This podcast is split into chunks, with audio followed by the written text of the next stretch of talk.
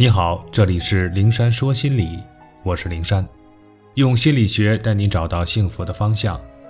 遇到心理问题，可以直接点击我的头像发私信给我，我会逐一为你解答。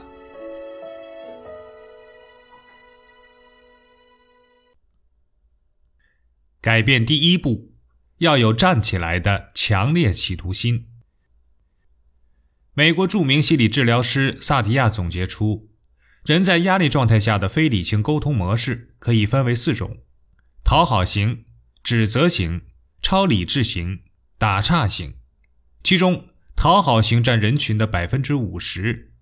这一沟通模式的标志性语言是：“都是我的错，你喜欢怎样就怎样，没关系啊，没事没事。”而萨提亚女士为其设置的代表型姿势就是一个人单膝跪地，身体前倾。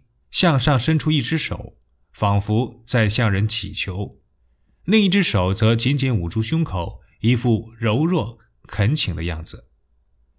这个跪着的人正是讨好者内心的那个我。他们把自己放在一个弱者的位置，一个低于他人的角度，压抑内心真实的感受和需求，向他人跪求讨好。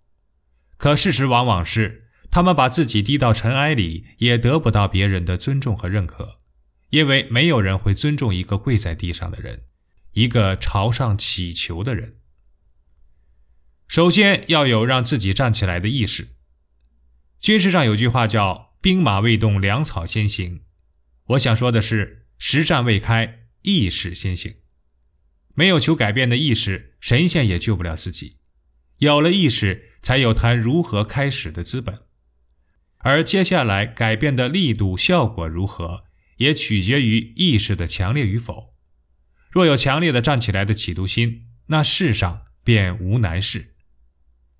要让跪着的自己站起来，首先自己要尊重自己，要尊重自己的尊严、权利，也要尊重自己的需求、渴望和意愿，而非一味压制和无视。试想，若连自己都不尊重自己，我们又何求让他人尊重自己呢？要告诉自己，别人有的需求、渴望和意愿，我们也值得有。我们费尽心思讨好别人，满足别人的这些需求、渴望和意愿的时候，要想到自己也同样需要得到满足。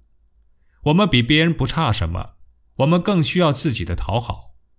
当我们给了自己必要的尊重，我们就已经在精神上站起来了。探寻自己形成讨好心理的根源，对照之前讲过的内容，回顾自己的成长历程和成长环境，分析一下自己属于怎样类型的讨好型人格。但无论是哪一种类型，有一点需要记住：无论我们小时候生活在怎样的一个环境，接受怎样的家庭教育，无论父母是讨好型或者强制型，我们都不再是那个柔弱的。只能靠讨好才能获得安全感和爱的小孩子，意识到这一点很重要。虽然一时还不能立竿见影的让我们马上克服讨好心理，但可以在有讨好倾向的时候，适时提醒自己：我已是成年人，没有什么事情值得我畏惧、小心翼翼。我不必用讨好去处理人际关系，那只是小孩子的把戏。强迫自己放弃头脑中。根深蒂固的错误观念，比如我必须为别人做事，别人才会喜欢我；我只有顺从别人，别人才能接纳我；我不和别人发生冲突，他们才会对我友好。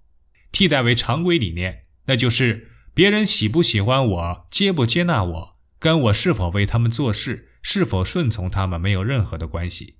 别人喜不喜欢我是别人的事，我只要自己喜欢自己，自己接纳自己就可以了。每天从以上三个方面入手，强化自己的觉醒意识，间或可以在心里闪现一下那个单膝跪地的乞求者，想象一下自己在别人眼中就是这样一副可怜柔弱的样子。可这副样子不能引起人们的尊重和重视，只会让人更加的轻视，甚至是鄙视自己，以此来警醒自己，强化站起来的决心。当然。意识的觉醒常常伴随着痛苦和煎熬，尤其是当我们觉醒之后，有了要站起来的强烈的企图心，再面对自己的讨好心，可能会倍感焦虑和痛苦。生活中，每当自己受习惯思维控制，不可遏制的又做了一次老好人，我们会在心里严厉的斥责自己：怎么又这样？为什么就不能说不？为什么要讨好取悦呢？我想提醒你的是，千万别这样对待自己。要知道，改变的意识不是灵丹妙药，一颗长久禁锢在讨好模式下的心，需要一个漫长的过程来修复。所以，让我们慢慢来。要客观对待刚刚站在蜕变起跑线上的自己，善待那个习惯了讨好的自我。要给自己以耐心、信心，给自己以时间，更要允许自己有反复、有犹疑不前，因为反复、退缩都再正常不过。要接受而非苛责，陷入更大的痛苦之中。同我们要改变自己的强烈意愿相比，这些痛苦和煎熬算不上什么。要相信。只要我们时刻保持那份强烈改变的企图心，这些反复犹疑会随着时间的流逝而越来越大，直至消失。重要的是，我们已经醒来，不想再自我欺骗、自我折磨，这足以让我们欣慰。只要我们有了要改变的意识，从这一刻起，我们就已经开始在改变。无论迈出一大步，还是一小步，甚至原地踏步。我们都能感受到从内心里生发出的改变的力量，然后请相信自己，这份力量会在此后的努力中越来越强大。